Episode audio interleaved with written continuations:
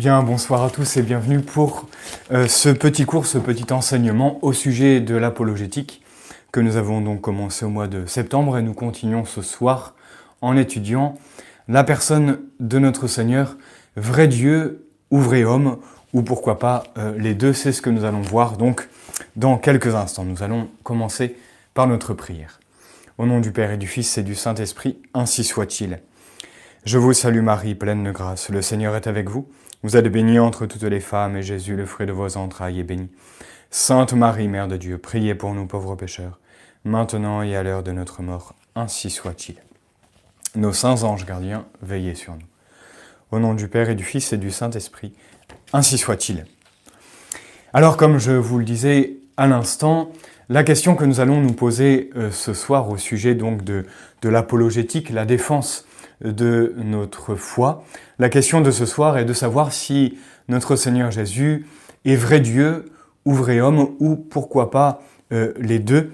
Il faut nous arrêter évidemment sur euh, la personne de Jésus, le centre de notre vie. Nous qui voulons vivre une vie chrétienne euh, sérieuse, authentique, nous ne pouvons que suivre le Christ. Et donc, pour le suivre, il faut évidemment le connaître. Et vous savez que plus on connaît, plus on peut Et donc, il est important d'approfondir euh, les mystères de notre foi. Et ce soir, nous allons nous intéresser plus précisément sur le grand mystère de l'incarnation. Le fait que Dieu euh, soit, soit fait homme.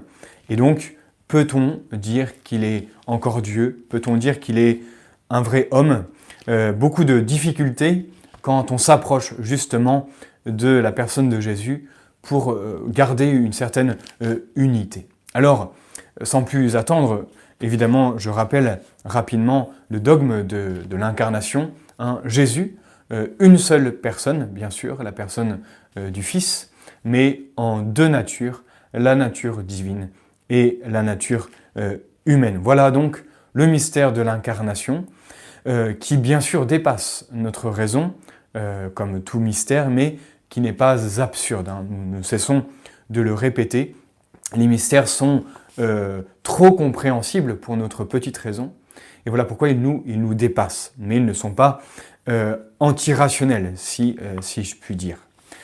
La dernière fois, nous avons essayé de, démontrer justement la vérité des évangiles, cette source littéraire hein, dans laquelle toute notre foi s'appuie en plus de euh, la tradition, avec un grand T bien sûr. Et les évangiles, de par leur bonne transmission à travers, euh, au sein de cette communauté qu'on appelle l'Église catholique, les évangiles par le sérieux euh, des auteurs, par leur martyr aussi, par ces écrits qui sont renforcés par les, les, découvertes récentes, eh bien, nous avons essayé de montrer que les évangiles sont de vrais récits historiques qui racontent donc la vie d'un personnage historique euh, qui s'appelle Jésus-Christ, euh, qui a vécu il y a 2000 ans euh, en Palestine. Mais voyez, cela ne suffit pas pour être catholique. savoir que Jésus a existé il y a 2000 ans, c'est très bien, c'est un bon début, mais il faut aller beaucoup plus loin, parce que quand on donne sa vie à quelqu'un, eh bien, quand on met toute sa foi euh, en quelqu'un, on ne peut pas donner sa foi en, un homme tout simple. Vous voyez, il faut euh, croire euh, que cet homme est aussi Dieu. et de même, être catholique, ce n'est pas se satisfaire d'une certaine règle morale, aussi équilibrée soit-elle. Non, notre religion, ce n'est pas quelque chose, ce n'est pas une loi, notre religion, c'est bien quelqu'un. Et ce quelqu'un, c'est le Christ, et nous croyons que Jésus, Jésus-Christ, est vrai Dieu et à la fois vrai homme. Dieu parce qu'il est la deuxième personne de la Sainte Trinité, la personne euh, du Fils. Donc en cela, il est de nature divine. Mais il est aussi homme, cet homme qui est né euh, du sein de la Vierge Marie il y a 2000 ans, euh, dans un endroit bien précis qui est la Terre Sainte. Notre-Dame, donc, qui lui a donné cette nature humaine. Donc vous voyez, nous le répétons et nous le répéterons beaucoup ce soir, euh, le dogme de l'incarnation, Jésus, vrai Dieu et vrai homme, en une seule personne, la personne du Fils, la deuxième personne de la Sainte Trinité. Et pourtant, voyez-vous, là, là, euh, il est difficile euh, de, concevoir cette unité, cette personne de Jésus que nous pouvons désigner du doigt, hein, comme les apôtres l'ont fait, comme tous les contemporains de notre Seigneur qui ont vécu avec lui, ils ont pu le voir, voir cette personne, là, il n'y en a qu'une, et en même temps, eh bien, composée de deux natures différentes. Voilà donc le grand mystère de l'incarnation que nous allons nous rappeler et aussi, nous allons essayer euh, de donner euh, quelques explications pour pouvoir adhérer plus facilement euh, à ce mystère. Alors évidemment, comme tout mystère, nous allons nous appuyer sur les paroles de Jésus lui-même, ces paroles que nous trouvons dans les évangiles, dont nous avons essayé de, prouver la véracité, l'authenticité. Et voilà pourquoi nous pouvons nous appuyer avec certitude sur les paroles transmises par ces évangiles depuis 2000, euh, ans. Nous allons aussi nous appuyer à la fin de, cet exposé sur un fait euh, historique euh, complètement exceptionnel, incroyable, qui ne s'est réalisé qu'une seule fois dans l'histoire des hommes. ce phénomène, ce, fait historique, c'est la résurrection de notre Seigneur Jésus. Et si un homme qui s'est dit Dieu tout au long de sa vie sur terre euh, si, cet homme est mort et si cet homme est ressuscité, en fait, eh bien, on a vraiment de bonnes raisons de croire euh, en lui et de croire en ce qu'il nous a dit. Alors, quelques questions euh, avant de faire un peu de, théologie. La première des questions, c'est pourquoi croire en toute cette histoire Jésus qui se dit Dieu hein? N'est-ce pas une belle légende un peu rajoutée par les premiers chrétiens qui ont un peu falsifié le texte de l'Évangile? Euh, Jésus euh, s'est-il vraiment euh, proclamé Dieu Est-il vraiment ressuscité? Beaucoup de questions qu'on peut se poser, mais aussi que nos contemporains se posent, qui nous poseront un jour, d'où l'importance d'en parler et d'en parler souvent. On va essayer donc ce soir d'en avoir un peu le cœur net sur la personne de Jésus. Alors, avant de, faire un petit peu d'apologétique, c'est-à-dire de, prouver par la raison, euh, ou en tout cas de prouver, euh, en tout cas du mieux possible, d'approfondir ce, mystère, rappelons euh, les faits, rappelons ce qu'est l'incarnation. Il faut tout d'abord, bien sûr, comme je vous le disais tout à l'heure, partir de l'évangile et voyons les tout premiers mots des quatre évangiles. Le premier, bien sûr, dans Saint Matthieu, hein, chapitre 1, voilà ce que nous dit Saint Matthieu. La Vierge concevra euh, un fils et on le, nommera Emmanuel, c'est-à-dire Dieu avec nous. Saint Matthieu, en citant euh, le prophète euh, Isaïe, rappelle que ce surnom, le, prénom du Messie, Emmanuel, manifeste bien qui est cet enfant, c'est Dieu. C'est Dieu avec nous. Saint Marc, lui, est assez direct. son premier chapitre Premier verset, première ligne, Évangile de Jésus-Christ, Fils de Dieu. Voilà, c'est le tableau euh, est posé, il n'y a plus qu'à avancer. Dans Saint Luc, c'est le récit de, l'Annonciation. Un ange dit à Marie, vous concevrez en votre sein et vous enfanterez un fils, auquel vous donnerez le nom de Jésus. Il sera grand, on l'appellera le Fils du Très-Haut. Et enfin, Saint Jean, dans son prologue, les tout premiers versets au chapitre 1, que vous connaissez bien, au commencement était le Verbe, et le Verbe était en Dieu, et le Verbe était Dieu. Hein. Pareil, Saint Jean l'affirme euh, de manière claire et nette avant de commencer son évangile. Ce Verbe, la parole de Dieu qui se fait chair, est vraiment Dieu. Il est admirable donc de voir la concordance qui règne euh, entre les évangiles pour justement affirmer le mystère de euh, l'incarnation. Je vous rappelle que un mystère, hein, c'est en grec, c'est le, secret du roi qu'il dévoile petit à petit à, ceux qu'il aime. Donc c'est un, fait réel mais inexplicable parce que trop compréhensible. Et on pourrait se dire, mais pourquoi l'incarnation, le fait que Dieu se fasse homme, pourquoi c'est un mystère? Pourquoi c'est inexplicable? Eh bien parce qu'il faut tenir en même temps que cette personne, la personne de Jésus, disons qui est en face de nous, que les apôtres ont vu, ont touché, que cette personne, eh d'un côté, elle est Dieu, c'est-à-dire pur esprit, infiniment grand, créateur et maître de, de toutes choses, l'être infini, donc sans limite, l'être éternel qui n'a pas eu de début, qui n'aura pas de fin. Donc que cet être-là, eh bien, soit en même temps un homme. Donc par définition, créature, alors que Dieu est créateur, euh, fini, alors que Dieu est infini, euh, corporel, alors que Dieu est esprit, euh, imparfait, etc. L'union de la nature divine avec la nature humaine nous semble complètement inconcevable. Et c'est pour cela que nous disons que le mystère de l'incarnation est bien un mystère et qu'il est trop compréhensible pour notre petite intelligence.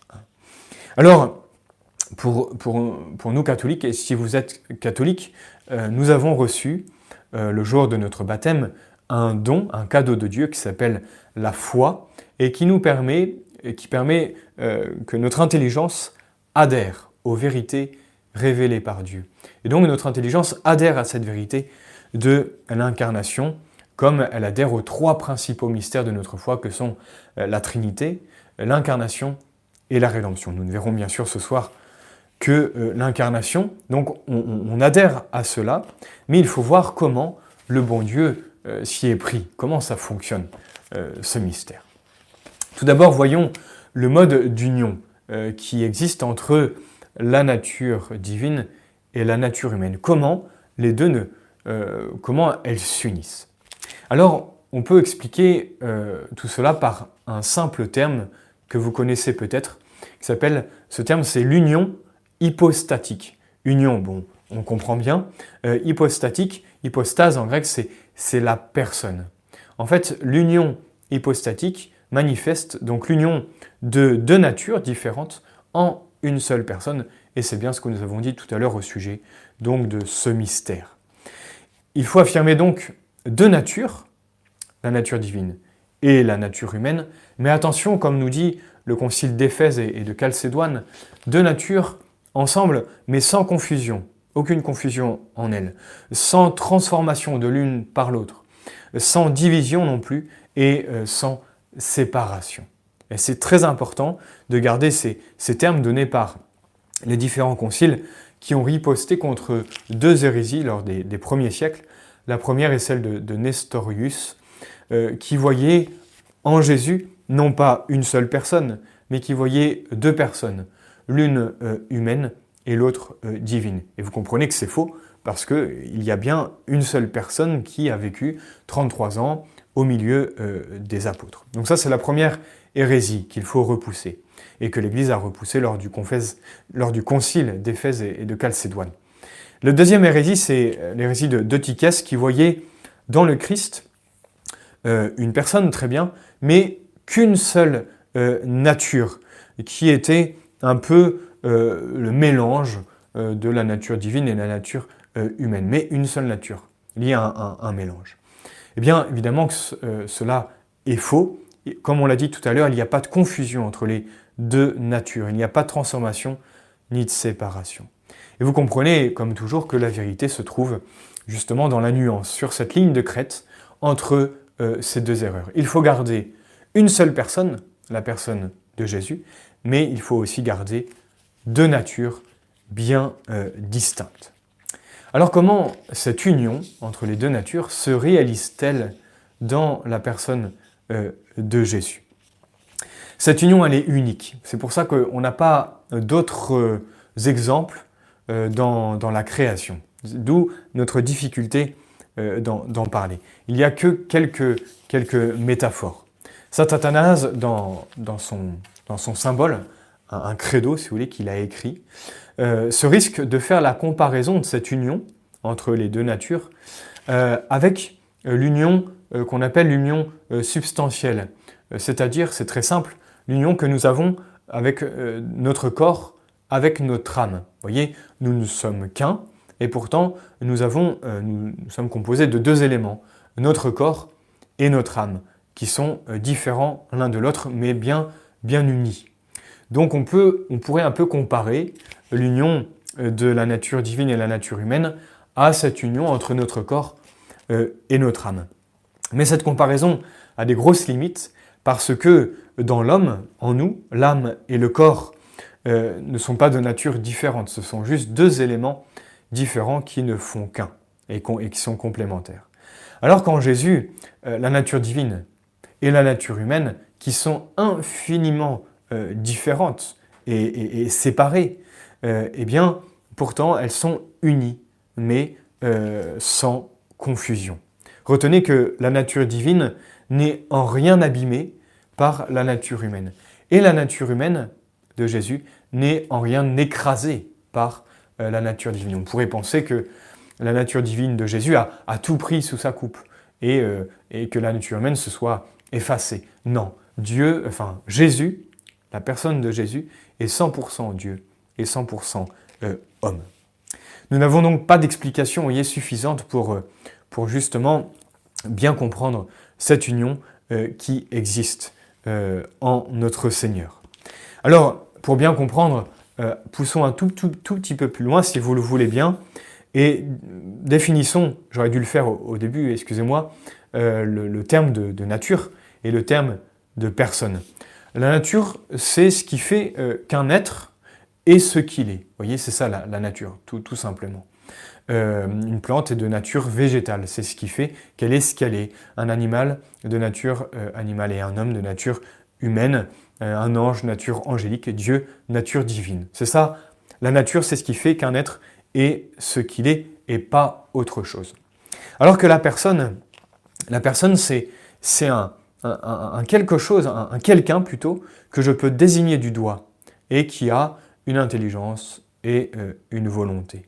C'est un être donc réellement euh, existant, euh, concret, je peux le désigner du doigt. C'est ça une personne. Et vous avez remarqué qu'on ne peut désigner par le nom de personne que des personnes spirituelles, des êtres spirituels, l'homme, les anges et Dieu.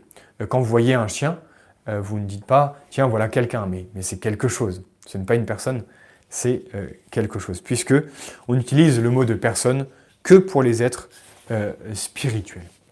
Alors, le fond du mystère de l'incarnation, c'est que dans la personne de notre Seigneur, eh bien, pensez aux apôtres, mettons-nous à la place des apôtres, on voit Jésus en face de nous, on voit cette personne qui a tout euh, d'une personne humaine, hein, parce que, eh elle est comme nous. Euh, on se dit, cette personne qui est Jésus, elle a bien la nature humaine. Ça, on est d'accord. Mais posons-nous la question, est-ce que cette personne qui est Jésus que je vois, est-ce qu'elle est vraiment une personne humaine? Eh bien, si vous avez euh, bien suivi, Jésus, qui est en face de moi, qui est bien une personne distincte que je peux désigner du doigt, qui a bien la nature humaine. Je le vois extérieurement, il a un corps comme nous, une âme euh, comme nous, euh, qui a la nature divine, ça on ne le voit pas. Eh bien, cette personne n'est pas une personne humaine. On ne peut pas dire ça de Jésus. Il faut dire qu'elle est une personne euh, et elle est même la deuxième personne de la Sainte Trinité, le Fils, d'accord? Et le Fils qui a pris la nature humaine en gardant sa nature divine. Mais voyez-vous, euh, Jésus euh, a la nature euh, humaine, bien sûr, mais pourtant il est une personne qui est une personne divine. C'est fondamental de bien comprendre la distinction donc entre nature et personne. Alors je répète, en notre Seigneur, on voit bien une personne distincte des autres, distincte des apôtres par exemple avec lesquels il vivait, et cette personne-là, elle n'est pas une personne humaine, elle est une personne divine, la deuxième personne de la Sainte Trinité euh, qui s'est euh, incarnée. Hein. C'est ce que nous dit euh, Saint Jean dans son prologue, le Verbe. Donc le Verbe, c'est la pensée du Père, la pensée de Dieu. La pensée du Père s'est faite chair, elle s'est incarnée, mais en restant Dieu, bien sûr. Nous n'avons ici pas de transformation. Dieu n'a pas perdu sa nature divine en s'incarnant. Sinon, qu'est-ce qu'il aurait apporté au monde s'il avait perdu sa nature divine, s'il n'était plus Dieu hein Il reste ce qu'il est, c'est-à-dire la deuxième personne de la très sainte Trinité, avec sa nature divine qui s'est unie donc à la nature humaine sans l'aspirer ou sans la réduire. Nous avons donc un être donc, devant nous, bien vivant et concret, et qui ne reçoit son existence de la part de personne, mais, bien de, Dieu, puisqu'il est Dieu lui-même. Bon, je n'insiste pas, en espérant ne pas vous avoir trop perdu, mais comprenez que en notre Seigneur Jésus, il y a une personne, la personne du Fils, euh, deuxième personne de la Trinité, de nature. Et voilà pourquoi en Jésus, il y a une double vie. Il y a une vie divine et une vie euh, humaine. Jésus agit donc en tant que Dieu, mais aussi en tant qu'homme, à la fois. Sur la croix, il y a bien Dieu sur la croix. Il y a bien un homme. Nous pouvons dire que la nature euh, humaine du Christ est donc la, plus noble du genre humain, puisqu'elle est portée par une personne euh, divine. La nature humaine euh, est portée par euh, la personne du Fils. Voilà pourquoi on peut dire qu'il y a eu une, élévation admirable de la nature humaine par Dieu. Dieu a pris sur lui notre nature humaine et depuis ce jour, nous avons grandi en dignité. Nous étions déjà dignes parce que nous étions déjà à l'image de Dieu, de par notre création, de, parce que nous avons une âme spirituelle, nous sommes à l'image de Dieu. Mais depuis la rédemption, plutôt depuis euh, l'incarnation, depuis que Dieu a pris sur lui notre nature humaine, nous avons grandi en dignité. C'est toute notre noblesse. Rappelle-toi, ô homme, ta, ta dignité, euh, parce que eh bien Jésus euh, a pris, Jésus qui est Dieu, a pris la même nature que nous. Hein. Et aujourd'hui, il est monté au ciel, vous le savez, avec son corps. Aujourd'hui au ciel, eh bien, il y a la nature humaine au sein de Dieu, puisque Jésus a gardé sa nature humaine. Alors, un, tout petit, euh, une petite précision, euh, la nature divine euh, dans, dans, cette union, qu'on appelle l'union hypostatique, la nature divine, on l'a dit, reste immuable. Hein. On dit que le Verbe de Dieu assume la nature humaine. Il la saisit, il la fait sienne. Hein. Il élève donc la nature humaine et cette élévation aboutit à une union et non pas à une confusion euh, vraiment faisons bien attention à ce que nous disons. Hein. Euh, l'inverse eût été impossible. Vous voyez que, que la nature humaine euh, assumé la nature divine. C'est bien sûr que ce n'est pas possible. C'est la nature divine qui va assumer la nature humaine. Alors, quant à la nature humaine, dans, l'union hypostatique, Dieu aurait pu s'unir à une autre créature inférieure, comme un ange par exemple, ou, euh, euh, pardon, il aurait pu s'unir à une créature supérieure, un ange, ou une créature inférieure, euh, par exemple un animal. Mais en fait, parce que nous avons une âme, nous avons une âme rationnelle, spirituelle, nous avions déjà une certaine ressemblance avec Dieu, et parce que nous avions été abîmés, notre nature a été abîmée par le péché originel, Dieu a voulu s'incarner en prenant la nature humaine, et non pas la nature angélique, qui n'a pas besoin d'être sauvé, et euh, ni la nature animale qui n'est en rien euh, à l'image euh, de Dieu. Et voilà pourquoi Dieu va prendre la nature humaine et remarquer dans toutes ses étapes, l'embryon, enfant, adolescent, adulte, et même en passant par la mort. On peut se poser la question suivante, donc si notre Seigneur a la nature humaine, est-ce qu'on peut dire que Jésus a une âme humaine comme la nôtre? Bien la réponse est très simple. Si Jésus est vrai homme, donc il a un vrai corps comme nous, il a aussi une vraie âme humaine comme nous. Donc ça veut dire qu'il a une intelligence humaine, il a une volonté humaine. Et, on le voit très bien, l'intelligence, il y a un moment, euh, les apôtres lui demandent à peu près, euh, voilà, Seigneur, dites-nous quand est-ce que tout cela va arriver, euh, la fin du monde? Et Jésus lui dit, même euh, le Fils de l'homme ne sait pas, ne connaît pas la date de cet événement. Jésus, en tant qu'homme, ne connaît pas la date de, disons, la, fin du monde, s'il s'agit de, bien, s'il s'agit de, cet événement-là. quant à la volonté humaine, on le voit au Jardin des Oliviers, hein, Seigneur, non pas ma volonté, mais bien la vôtre. Non pas ma volonté humaine, mais bien la nôtre, notre volonté euh, divine. Donc Jésus a donc euh, une volonté humaine, une intelligence humaine, des passions aussi euh, humaines. Tout, tout, est bien, disons, rationaliser, raisonner en Jésus. Il a aussi des sentiments quand on voit Jésus aimer, Jésus pleurer, Jésus se mettre en colère. Il y a des choses donc qu'il savait en tant que Dieu, mais en même temps il ne, les savait pas en, en, tant qu'homme.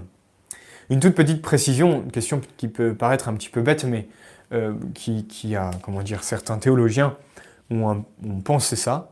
Euh, Jésus savait-il euh, qu'il était Dieu dès euh, son enfance? Oui, et alors, si ce n'était pas le cas, quand est-ce qu'il a commencé à savoir qu'il était Dieu? Il faut tout de suite rayer la question, évidemment, que Dieu, Jésus, il est Dieu, donc s'il est Dieu, il savait qu'il était Dieu, et cela depuis le premier instant de l'incarnation. C'est évident. Une seule chose le distingue d'avec nous, bien sûr, c'est le péché. Notre nature humaine a été abîmée par le péché originel. Notre Seigneur va prendre sur lui la nature humaine, cette même nature humaine que nous avons, mais euh, sans euh, le péché. Voilà pourquoi il est vraiment euh, la victime sans tâche qui va s'offrir sur la croix pour réparer la justice qui avait été brisée par le péché originel. Mais il fallait une victime parfaite, et c'est notre Seigneur. Alors, après ce, petit rappel euh, théologique, hein, euh, qui, est la base du, catéchisme, hein, euh, essayons de voir si on peut, non pas prouver l'incarnation, mais donner des, raisons, si vous voulez, des raisons de convenance de ce mystère, de l'union de la nature divine et de la nature humaine, ou plutôt de prouver la divinité de Jésus. Alors, tout de suite, je vous le dis, on ne va pas prouver un mystère, sinon ce ne serait plus un mystère si on l'expliquait rationnellement. Mais on va donner des raisons de convenance, montrer que eh bien, ce n'est pas absurde pour notre raison.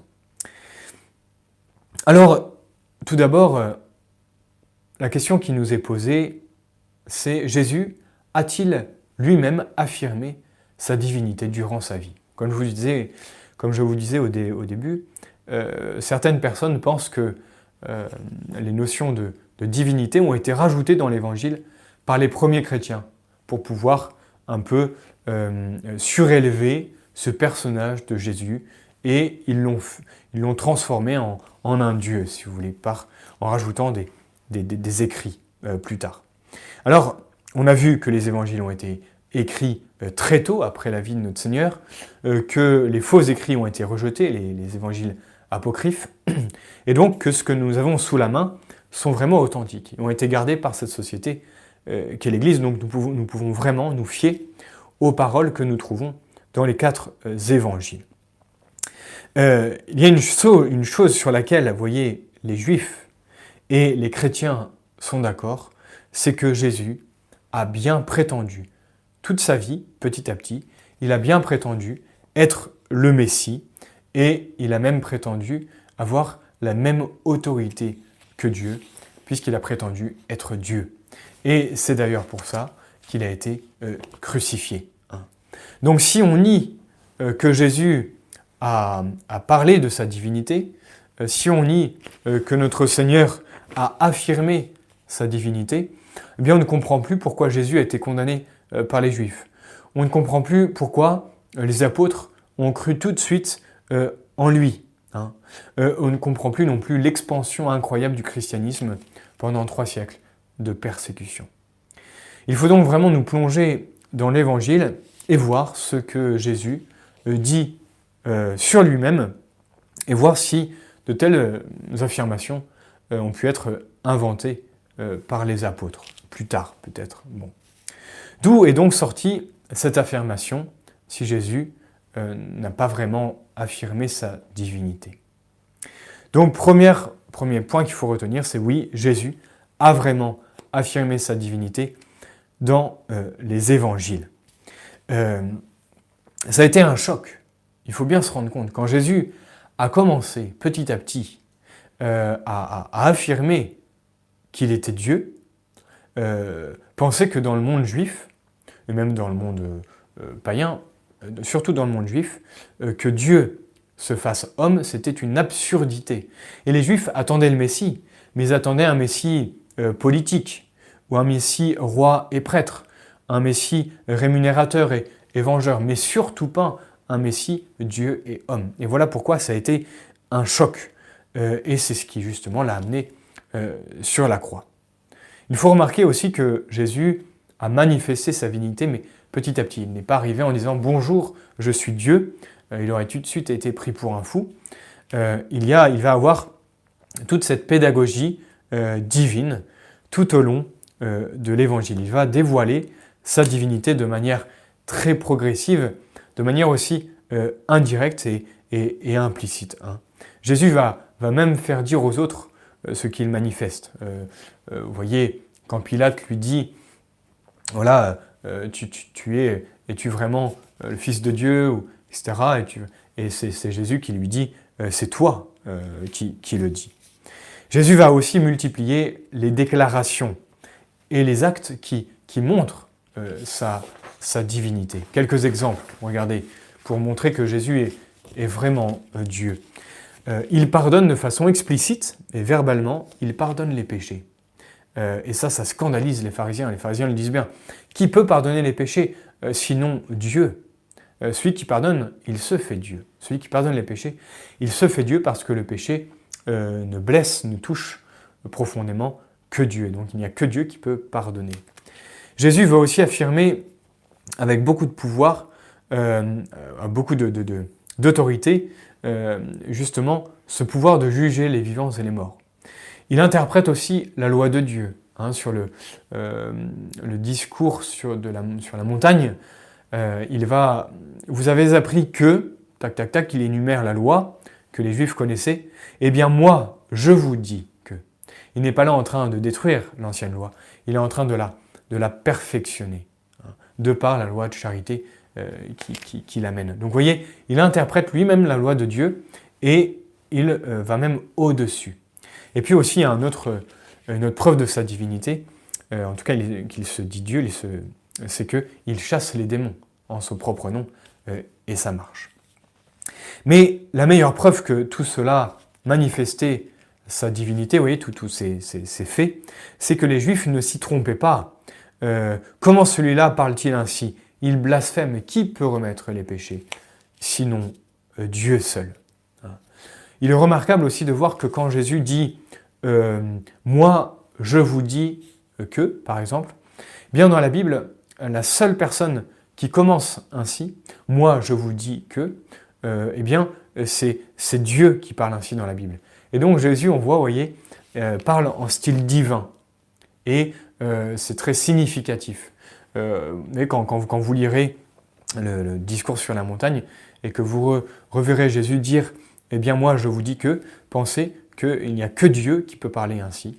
Euh, Jésus parle vraiment avec le, même style que, son Père, hein, le même style divin.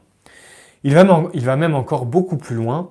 Euh, il affirme être le centre de la vie religieuse. Il faut le préférer à ses propres parents, euh, il faut être prêt à donner sa vie pour lui. Il va dire même, je suis la voie, la vérité et la vie vers la fin de, la fin de sa vie avec ses apôtres. Voilà ce qu'il affirme. Je suis la voie, je suis le seul chemin, je suis euh, la vérité et je suis la vie. Mais excusez-moi, mais pour dire ça, il faut, être soit fou, euh, soit Dieu. Hein. Comment Jésus peut-il dire une chose pareille si il n'est pas Dieu? Autre chose qui peut un peu nous, pas nous bouleverser, mais euh, une expression un peu décevante, Jésus va dire dans l'Évangile 80 fois, va s'appeler 80 fois Fils de l'homme. Ou en tout cas, on le trouve 80 fois dans l'Évangile. Qu'est-ce que veut dire cette affirmation? Euh, Elle est en fait une, citation du prophète euh, Daniel, chapitre 7. Il y a une vision qui montre Dieu donner euh, tout l'univers justement un fils d'homme. Et ce fils d'homme sort de, l'intimité même de Dieu. Donc vous voyez, cette expression, ce titre de fils d'homme que Jésus euh, reprend pour lui, est, un titre euh, divin. C'est un titre messianique et aussi un titre divin. Et donc, le fait que Jésus se dise fils de l'homme n'enlève en rien sa divinité, mais confirme sa divinité en raison euh, de cette vision qu'a eu Daniel dans, dans l'Ancien euh, Testament. Je vous donne encore quelques expressions montrant euh, qu'il est bien de, nature divine. Euh, il dit par exemple dans Matthieu chapitre 11, Tout m'a été remis par mon Père, et nul ne connaît le Fils si ce n'est le Père, euh, etc.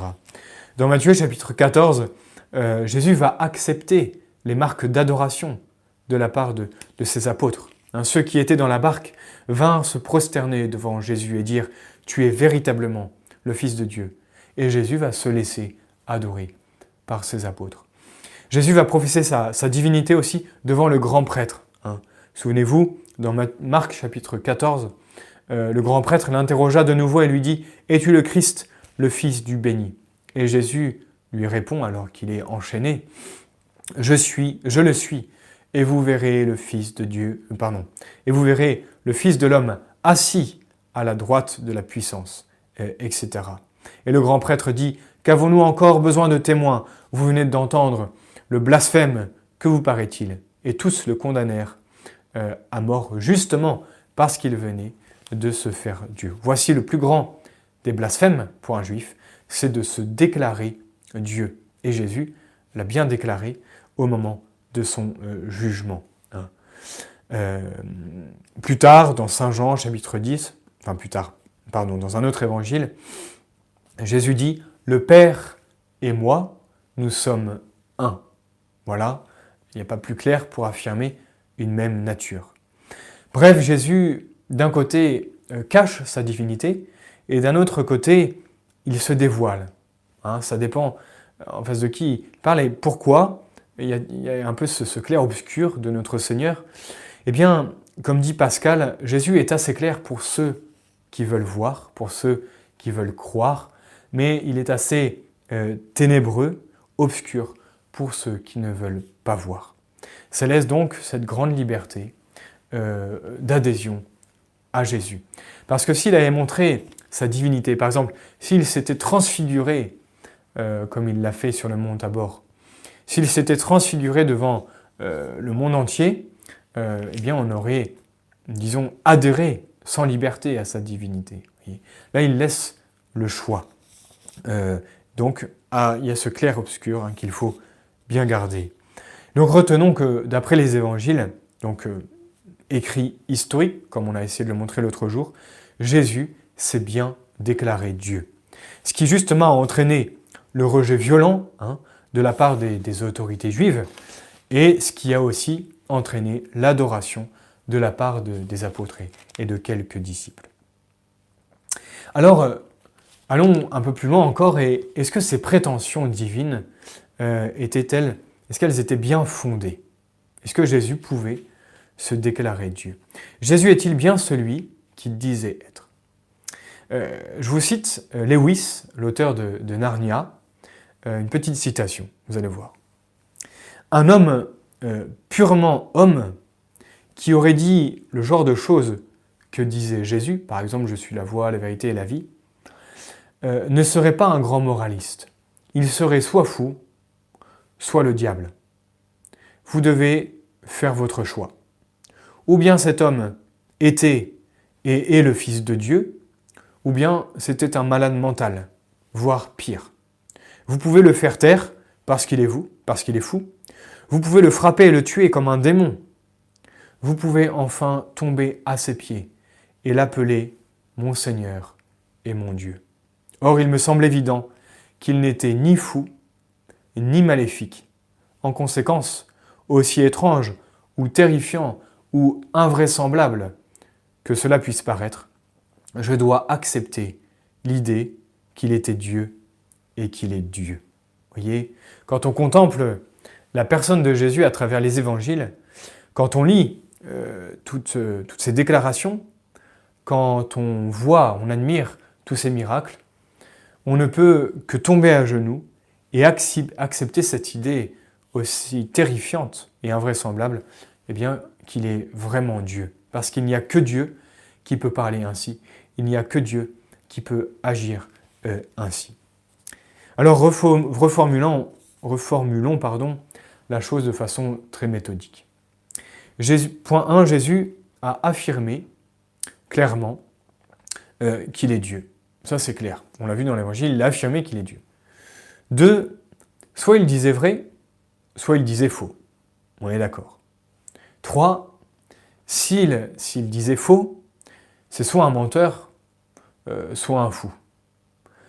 4. Jésus n'est pas euh, menteur.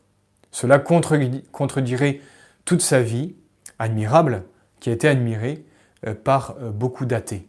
Hein, plus tard. Une vie qui est admirée encore aujourd'hui. Donc Jésus n'est pas un menteur. Il y a une authenticité dans sa vie. 5. Jésus n'est pas fou. Toute sa vie montre le contraire, encore une fois. Montre un homme parfait, sa, sa manière d'agir, ses discours, euh, la protection des pauvres pécheurs, les, réponses faites au grand prêtre, à Ponce Pilate, le refus d'être proclamé roi, etc., euh, etc., Jésus n'est pas fou. Il montre un visage de Dieu un peu surprenant, mais il n'est pas fou. 6. Donc si Jésus n'est ni un menteur, ni un fou, Jésus ne disait pas faux. Donc Jésus, 7. Jésus dit vrai. 8. Donc Jésus est Dieu. Voilà un petit peu méthodiquement comment on peut en arriver à cette affirmation, d'après euh, les évangiles qui nous ont été euh, transmis et auxquels nous pouvons adhérer euh, intellectuellement. Mais voyez, en disant tout ça, ça n'enlève pas un problème. Le fameux problème que cette personne qui se dit Dieu, c'est qu'elle est morte. Elle est passée par la mort. Oui, euh, il faut vraiment prendre conscience du traumatisme que cela a causé euh, chez les apôtres, chez ses contemporains. Voyez, euh, Jésus a 33 ans, il a passé 3 ans avec ses, apôtres, ses proches, il a fait énormément de miracles, proclamé beaucoup de choses, et, ça y est, les apôtres sont prêts à le reconnaître comme Dieu, quasiment, presque. Et là, que se passe-t-il? Il se fait attraper, il se fait juger, il se fait tuer sur une croix, Jésus n'est plus. Quel traumatisme euh, Tout s'écroule pour les apôtres, mais s'il était Dieu, mais est-ce que Dieu peut mourir? Euh, Tout s'écroule pour eux. Euh, et donc, comment allons-nous faire pour sortir de ce doute? Il faut, que, Dieu lui-même vienne confirmer ce personnage de, Jésus. Et comment va-t-il s'y prendre? Vous l'avez peut-être deviné, c'est que Dieu va permettre que Jésus qui est Dieu aussi, eh se ressuscite lui-même pour justement montrer sa victoire sur la mort, montrer sa victoire sur le péché et bien sûr manifester sa divinité. La résurrection de notre Seigneur est le plus grand miracle et aussi la plus grande preuve de sa divinité. Parce que si Jésus est Dieu, il peut se ressusciter. Si Jésus est mort et pas ressuscité, alors il n'est pas Dieu. C'est aussi simple euh, que cela. C'est ce que nous dit Saint Paul d'ailleurs hein, dans la première épître aux Corinthiens chapitre 15. Si Jésus n'est pas ressuscité, votre foi est vaine. Ça ne sert à rien d'être chrétien, d'être catholique. Si Jésus n'est pas ressuscité, toute sa vie n'est qu'un mensonge, en fait. Et notre vie est absurde. Notre foi est absurde. Vous voyez donc c'est une question centrale. Nous allons donc essayer rapidement de montrer que la résurrection est un fait historique, euh, et que si Jésus est ressuscité, alors oui, il est vraiment Dieu. Toute notre foi, en fait, euh, se trouve, euh, excusez-moi, mais dans, ce tombeau vide qui se trouve à Jérusalem, le Saint-Sépulcre. Aujourd'hui, la résurrection de Jésus est considérée, disons pour nos contemporains, c'est un, un, fait, d'accord, vrai pour ceux qui veulent y croire. Mais donc ce n'est pas un fait historique. Euh, ils disent que c'est votre croyance qui fait que ce fait est historique. On est d'accord. Sauf que euh, ce ne sont pas euh, les croyances qui rendent réelles les choses. Ce sont les, choses réelles, les faits, qui ensuite rendent vraies les croyances. Alors comment savoir si cet événement a vraiment eu lieu? La première difficulté, c'est que la résurrection, donc la définition de résurrection, c'est qu'un mort retrouve la vie, par quelqu'un d'autre ou, par lui-même, la résurrection est impossible. C'est impossible. Euh, c'est contraire aux lois de la nature. On est tout à fait d'accord. Mais c'est pour cela que nous allons, euh, que nous appelons cela un, miracle. Hein. ce qui dépasse un miracle, c'est un fait extraordinaire qui sort de l'ordinaire, qui ne peut être euh, réalisé que par Dieu. Ça demande donc une intervention de Dieu qui dépasse les lois euh, naturelles. Et on a vu que euh, si Dieu existe, les miracles existent. Dieu peut agir dans notre monde. Donc la résurrection comme miracle peut tout à fait exister.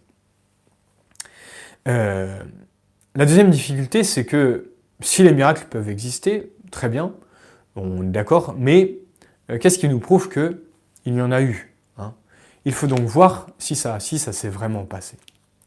Pour cela, on va utiliser la méthode historique, travailler à partir de témoignages, de récits, de, vestiges.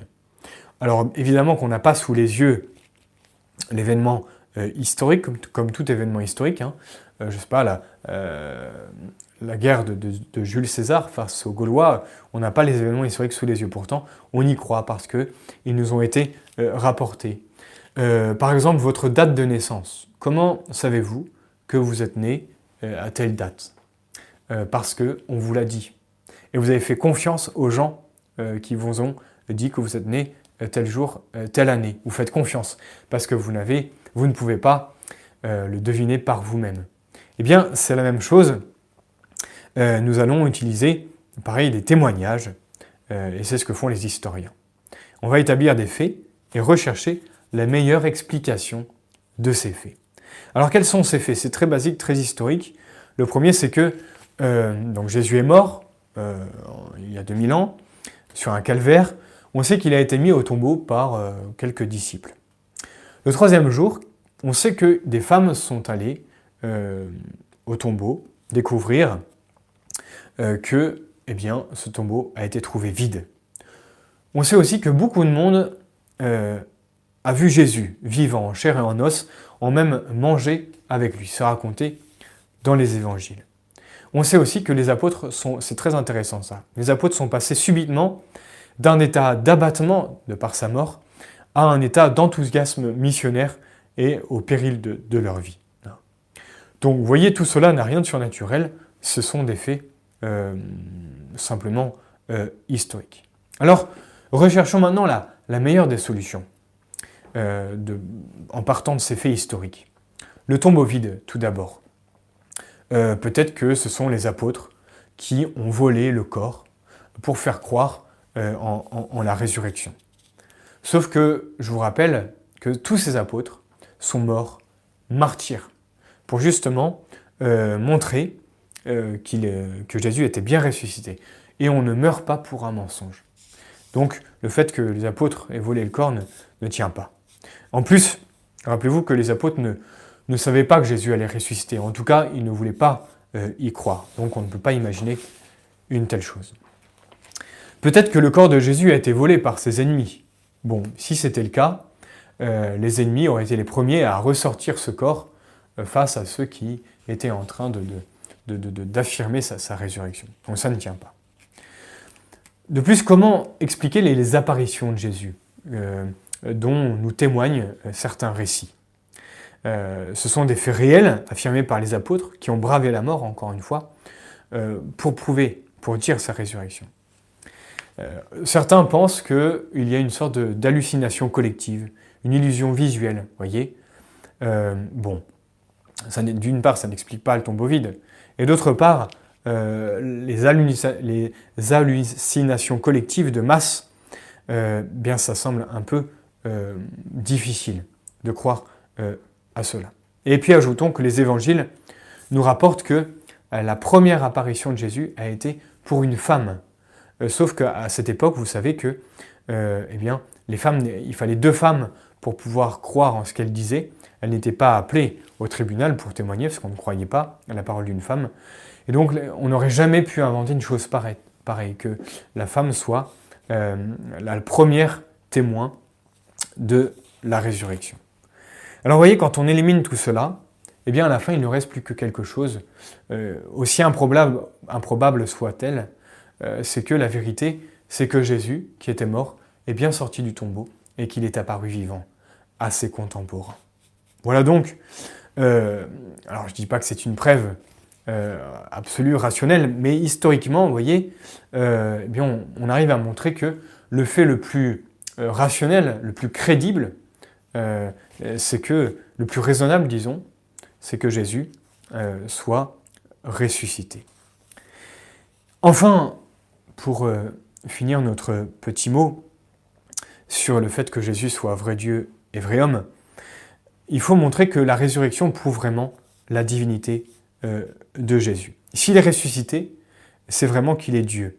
Et donc, toute sa vie, ainsi que son enseignement, sont confirmés par ce miracle unique, comme on disait euh, tout à l'heure. Nous avons donc mille fois raison d'adhérer à cette personne qu'est Jésus, de donner notre vie entière à Jésus, de croire en lui, de l'imiter, de suivre euh, son enseignement. Hein.